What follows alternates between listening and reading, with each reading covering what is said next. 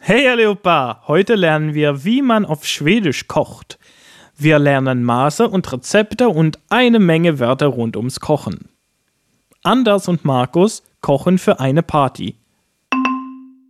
Det står att man ska fyra liter vatten i. Det kan inte stämma.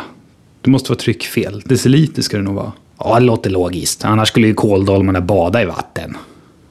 Var har du decilitermåtten någonstans? Där, borta vid skärbrädan. Man ska blanda allt med köttfärsen och rulla ihop smeten i bladen. Sen steka. Det är ju det jag gör. Jo, jag läser bara högt. Aha. När kåldolmarna är färdiga, lägg upp dem på tallriken, servera med kokt potatis. Har du satt på potatis? Nej. Har den skalat dem? Jag glömde visst bort dem. Und mehr Übersetzung. Lasst uns die Übersetzung hören. Det står att man ska fyra liter vatten i. Hier steht, dass man 4 Liter Wasser reintun soll. Det kan inte stämma. Det måste vara tryckfel. Deciliter ska det nog vara. Das kann nicht stimmen. Es muss ein Druckfehler sein. Deziliter soll es bestimmt sein. Ja, det låter logiskt. Annars skulle ju kåldolmarna bada i vatten. Ja, das klingt logisch. Sonst würden ja die Kohlrouladen in Wasser baden. Var har du decilitermåtten någonstans? Wo hast du das Dezilitermaß? Där, borta vid skärbrädan. Da drüben beim Schneidebrett. Man ska blanda allt med köttfärsen och rulla ihop smeten i bladen. Sen steka. Man soll alles mit dem Hackfleisch vermengen und dann den Teig in den Blättern zusammenrollen. Dann braten. Det är ju det jag gör. Das mache ich ja. Jo, jag läser bara högt. Ja, ich lese nur laut vor. Aha. Ach so. När kåldolmarna är färdiga, lägg upp dem på tallriken, servera med kokt potatis. Wenn die Rouladen fertig sind, dann auf Teller legen. Mit gekochten Kartoffeln servieren. Har du satt på potatis? Hast du die Kartoffeln angemacht? Nej. Nein. Har den skalat dem? Hast du sie überhaupt geschält? Jag glömde visst bort dem. Ich habe sie wohl vergessen.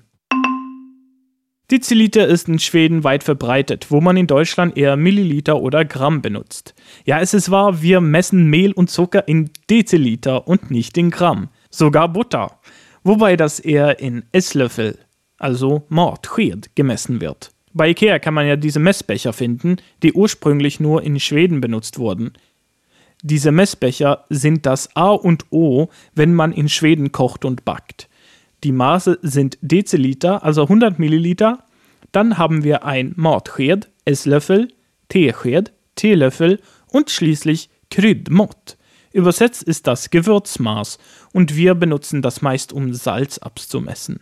Auf Deutsch nimmt man eine Prise Salz, auf Schwedisch ein halbes Gewürzmaß.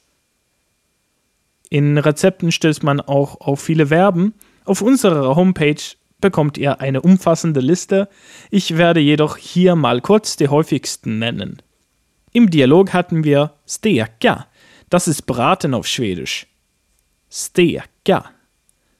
Blanda bedeutet vermengen und wird eben benutzt, wenn du Zutaten zusammentust, aber nicht mit einem Schneebesen schlägst. Das ist vispa. Blanda und Vispa. Kuka ist etwas im Wasser kochen, also nicht das Wort für Essen machen wie auf Deutsch, sondern bedeutet nur etwas im Wasser zubereiten.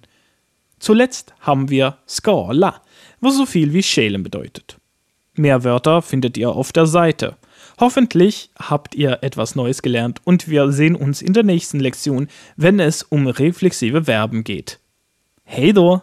Schau mal bei sprichmalschwedisch.com vorbei für zusätzliches und interaktives Material für diese Lektion, Videos und weitere nützliche Hilfsmittel, um Schwedisch zu lernen und werde ein Teil der Sprichmal Schwedisch Community.